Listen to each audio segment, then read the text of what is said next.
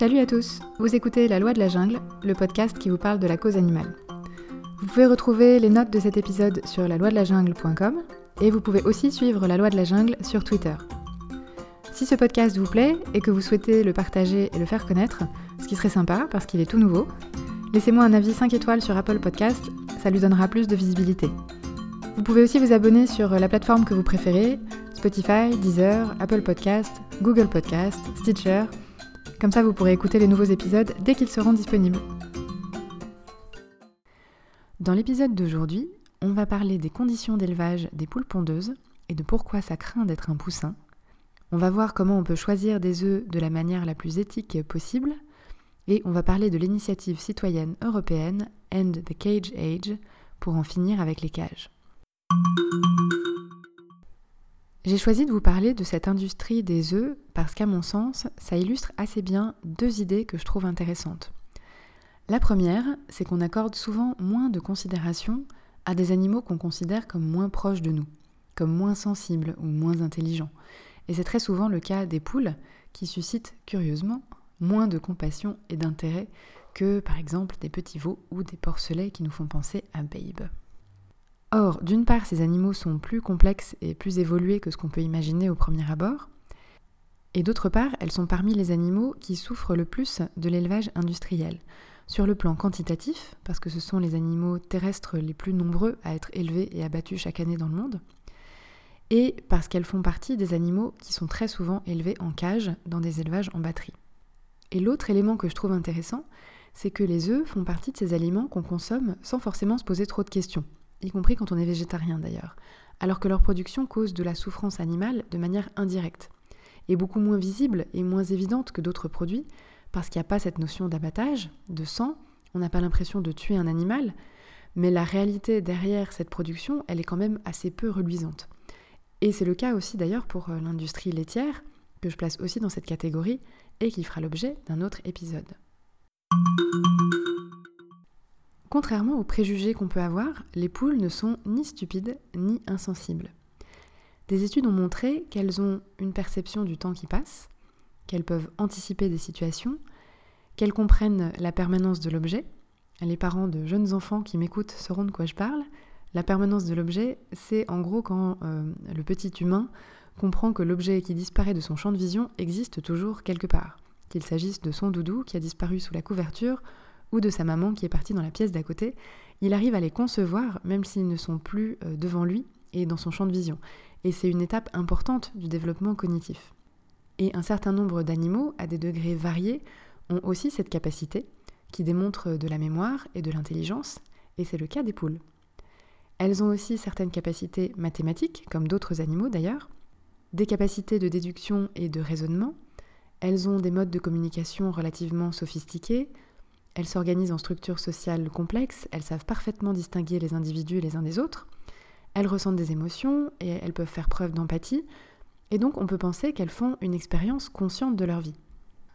Alors après avoir entendu tout ça, vous vous dites peut-être, ça me fait une belle jambe, so what?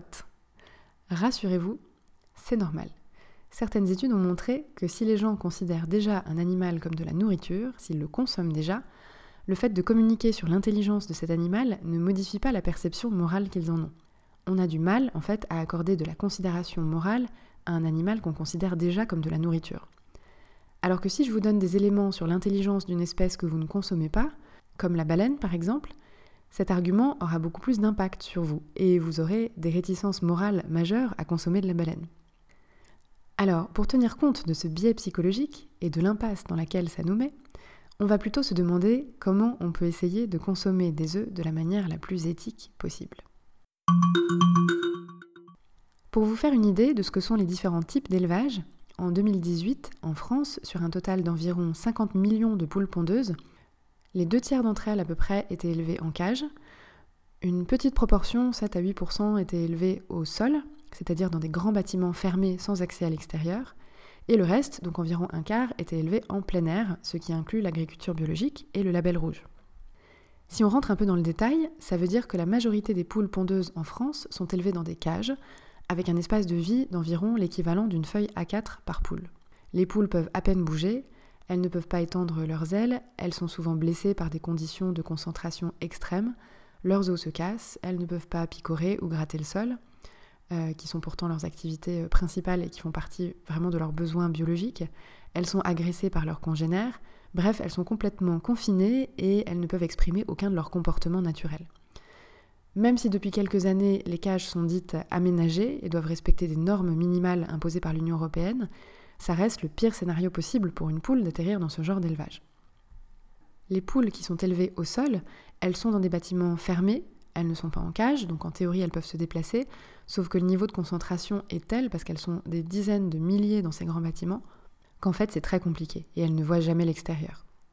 Donc disons que c'est peut-être un petit cran au-dessus de la cage, mais ça reste des conditions de vie assez épouvantables.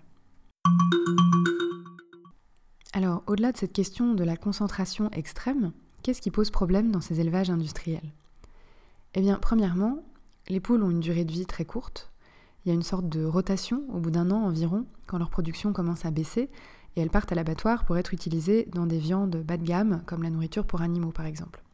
Et on les remplace par une nouvelle promotion de poules, et c'est reparti pour un tour. Alors que dans les élevages familiaux, si on laisse la poule vivre sa vie, elle peut vivre en moyenne 6 ans, jusqu'à 10, 12 ans, parfois plus selon les races. Et d'ailleurs, c'est quelque chose qui est vrai pour la plupart des animaux d'élevage, qui sont tous abattus alors qu'ils sont encore très jeunes. D'autre part, dans ces élevages, les poules sont vraiment les unes sur les autres. Et pour qu'elles ne se blessent pas entre elles, on pratique de manière systématique des mutilations comme le débécage, qui consiste à leur sectionner une partie du bec, ce qui non seulement est une cause de souffrance majeure, puisque c'est fait sans anesthésie et que c'est une zone extrêmement sensible de leur corps, qui est remplie de terminaisons nerveuses, et qui en plus leur sert à tout, notamment à distinguer les objets les uns des autres, à attraper et manipuler les objets, c'est l'équivalent de nos mains à nous en fait. Donc c'est une mutilation qui est extrêmement douloureuse sur le coup et qui entraîne en plus des souffrances et des complications pendant le reste de leur existence, notamment des difficultés pour s'alimenter et des infections. Or, ce type d'opération n'est pas nécessaire lorsque les poules ont suffisamment d'espace et un mode de vie qui correspond à leurs besoins biologiques. Quand les poules sont élevées en agriculture biologique, ça veut dire que l'élevage répond à un cahier des charges qui comprend tout un tas d'obligations relatives au respect de l'environnement, à l'alimentation des animaux, aux médicaments qu'on peut leur administrer, à leurs conditions de vie et à leur bien-être. Par exemple, l'épointage du bec est autorisé, mais au cas par cas, et non pas de manière systématique, et dans des conditions qui visent à réduire la souffrance au maximum. Donc en principe sous anesthésie ou au moins sous analgésie. Elles ne peuvent pas être dans des cages, elles doivent disposer d'un espace minimum qui est supérieur aux élevages standards. Elles doivent avoir un accès à l'extérieur avec de la végétation, des perchoirs, un environnement enrichi en fait. Donc la qualité de leurs conditions de vie fait partie intégrante du cahier des charges de l'agriculture biologique. Quant au label rouge, c'est un label de qualité du produit. C'est censé désigner un produit de qualité supérieure par rapport à d'autres produits du même type, du point de vue de l'appréciation du consommateur. Donc en théorie, ça n'a aucun rapport avec le bien-être animal. Mais en fait, si on regarde les cahiers des charges pour les œufs, par exemple, les conditions de vie des animaux font partie des critères de qualité et ils sont assez similaires au bio, donc bien supérieurs aux élevages standards. Alors, quand on achète des œufs, on peut trouver sur leur coquille un code avec un premier chiffre qui désigne le mode d'élevage, et c'est ça qui est important à regarder si vous achetez des œufs pour connaître les conditions d'élevage des poules qui les ont pondus. Donc un premier chiffre 0, ça veut dire que les poules sont élevées en agriculture biologique, un code 1 qu'elles sont élevées en plein air, un code 2 qu'elles sont élevées au sol, et un code 3 que ce sont des œufs issus de poules élevées en cage. Donc voilà pour les différents types d'œufs qu'on peut trouver à l'achat et leur provenance, ainsi que les éléments d'étiquetage qui vous permettent de choisir quel type d'œuf vous voulez consommer, si tant est que vous en mangiez bien sûr. Par ailleurs, si vous avez décidé de faire attention à cet aspect-là de votre alimentation, il faut aussi avoir en tête qu'une très large proportion des œufs issus des élevages industriels sont utilisés comme ovoproduits. Donc ce sont des œufs transformés pour l'industrie, notamment l'industrie agroalimentaire, et on peut retrouver ces œufs sans forcément s'en rendre compte dans tout un tas de produits comme les mayonnaises, les quiches, les pâtes, les gâteaux ou les viennoiseries qu'on achète à la boulangerie. On les trouve un peu partout en fait. Un mot aussi sur les poussins, parce qu'on ne peut pas parler de l'industrie des œufs sans parler des poussins broyés. ce sont les poussins mâles issus des couvoirs qui élèvent des poules pondeuses. En fait, il existe d'immenses couvoirs où des œufs fécondés sont menés à terme. C'est là que se fournissent les éleveurs de poules pondeuses. Puis, quand les poussins naissent, ils sont triés. Les femelles partent dans les élevages pour pondre des œufs, tandis que les mâles, donc statistiquement à peu près la moitié des poussins, sont éliminés.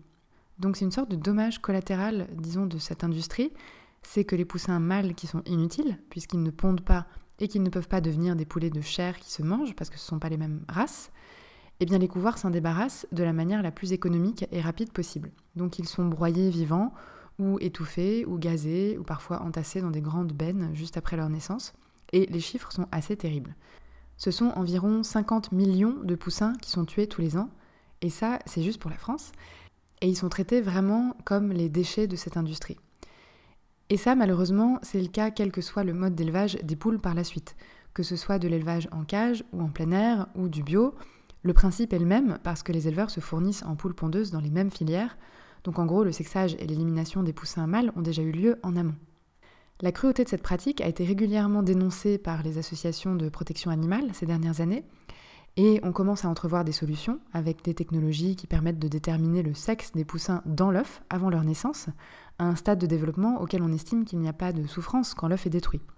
Ces technologies sont en train d'être testées et mises sur le marché en ce moment. Ça a déjà démarré en Allemagne et ça commence à arriver en France.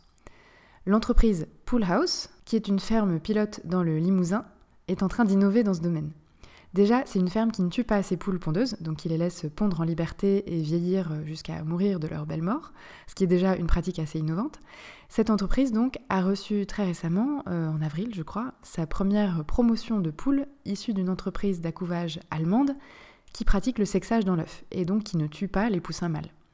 Ces poules commenceront à pondre à la rentrée prochaine, euh, en septembre je crois, et on pourra acheter ces œufs pour lesquels aucun poussin n'aura été broyé et aucune poule ne sera abattue. Alors, c'est sûr que le consommateur endosse un coût supplémentaire pour permettre cette production éthique. Mais en tout cas, c'est possible et ça va commencer à devenir une réalité. Et on peut même espérer que c'est quelque chose qui a vocation à se développer, si ce n'est à se généraliser, dans les années qui viennent. Ce serait en tout cas un progrès considérable pour cette industrie sur le plan de l'amélioration du bien-être animal. Une fois qu'on sait tout ça, chacun choisit de consommer et de s'alimenter comme il le souhaite, mais je trouve ça pas mal de le faire en connaissance de cause et en sachant quelles sont les principales questions éthiques qui se posent quand on consomme un produit. Pour les œufs, en résumé, les deux grandes questions éthiques, ce sont d'une part les conditions d'élevage des poules pondeuses et d'autre part le fait que cette industrie tue tous les ans des dizaines de millions de poussins dès leur naissance et de poules dès que leur productivité n'est plus au maximum. Pour finir, je voudrais vous signaler une action importante qui a lieu en ce moment. Il s'agit d'une grande campagne à laquelle participent beaucoup d'ONG qui s'appelle End the Cage Age, en français Pour une ère sans cage. C'est une ICE, une initiative citoyenne européenne. C'est une sorte de pétition à très grande échelle au niveau de l'Union européenne. Et cette pétition demande la fin de l'élevage des animaux en cage en Europe. Donc là, il ne s'agit pas uniquement des poules pondeuses, mais de tous les animaux d'élevage qui sont élevés en cage, les lapins, les truies, les veaux, les poules ou d'autres volailles. Et cette pétition demande à la Commission européenne de proposer une législation pour interdire l'élevage de ces animaux en cage au sein de l'Union européenne. Si elle recueille un million de signatures sur une durée d'un an, là ça a commencé en septembre 2018, euh, donc si la pétition recueille un million de signatures d'ici septembre 2019, sachant qu'au moment où j'enregistre, là au mois de mai, ils en sont à un peu plus de 850 000 signatures, je crois, donc ils sont pas loin, alors la Commission européenne devra se pencher sur le sujet et elle a trois mois pour dire ce qu'elle compte faire, qu'elle soit d'accord ou pas avec ce qui est demandé, et elle doit répondre et justifier sa réponse à cette initiative citoyenne. Donc si cette démarche va jusqu'au bout et que la pétition est soumise à la Commission européenne en septembre prochain, ce sera un événement vraiment intéressant à suivre pour euh, la protection animale au niveau européen. Cette action, elle est à l'initiative de l'association CIWF, Compassion in World Farming, qui l'a lancée et qui la finance, mais elle est relayée par beaucoup d'autres ONG. Donc si vous voulez participer à cette ICE pour mettre fin à l'élevage en cage, vous pouvez vous inscrire sur cette pétition sur le site de la CIWF. Je vous donne le lien, bien sûr, dans les notes de cet épisode. Eh bien, voilà ce que j'avais à vous dire cette semaine. Merci de m'avoir écouté. La semaine prochaine, on commence une nouvelle série autour de la faune sauvage et notamment des animaux en captivité. J'en profite pour vous dire que s'il y a des sujets ou des thèmes qui vous intéressent et que vous souhaiteriez que j'aborde dans le podcast, N'hésitez pas à m'en faire part sur le blog jungle.com, sur Twitter at la loi de la jungle ou sur la page Facebook du podcast. Je vous dis à la semaine prochaine. Bye bye.